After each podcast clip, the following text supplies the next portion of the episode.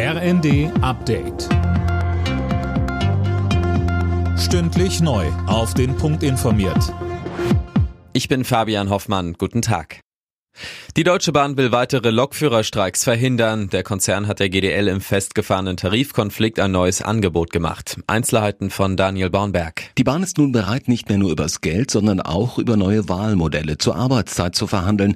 Es ist allerdings offen, ob das die Lokführergewerkschaft dazu bewegen wird, auf weitere Streiks zu verzichten. Denn die Forderung ist ja von 38 Stunden runter auf 35 und das bei gleichem Gehalt. Bislang hat sich die GDL noch nicht öffentlich zu dem Angebot der Bahn positioniert. Die wiederum sagt, weitere Streiks sind völlig überflüssig.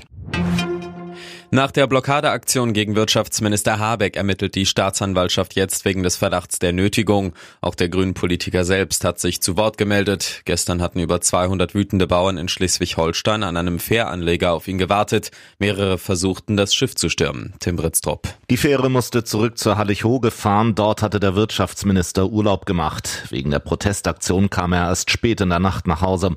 Er sagt zu dem Vorfall, es mache ihm Sorgen, dass sich die Stimmung im Land so sehr aufheizt. Protestieren in Deutschland sei ein hohes Gut, Nötigung und Gewalt zerstörten dieses Gut. Der Bauernverband hat sich von der Aktion distanziert. Schleswig-Holsteins Ministerpräsident Günther sagte, dass die Chaoten dem eigentlichen Anliegen der Landwirte schaden würden.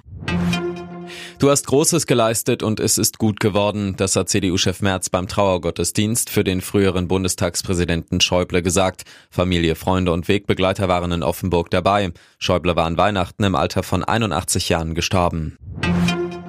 Der frühere südafrikanische Paralympicstar Oscar Pistorius ist raus aus dem Gefängnis. Der 37-Jährige hat die Hälfte seiner Haftstrafe wegen der tödlichen Schüsse auf seine damalige Freundin abgesessen und kommt auf Bewährung frei. Für die Tat war er zu über 13 Jahren Haft verurteilt worden. Beim Biathlon-Weltcup in Oberhof hat Benedikt Doll den Sprint gewonnen. Es ist sein zweiter Weltcupsieg in dieser Saison. Im Sprint der Frauen belegte Franziska Preuß den zweiten Platz.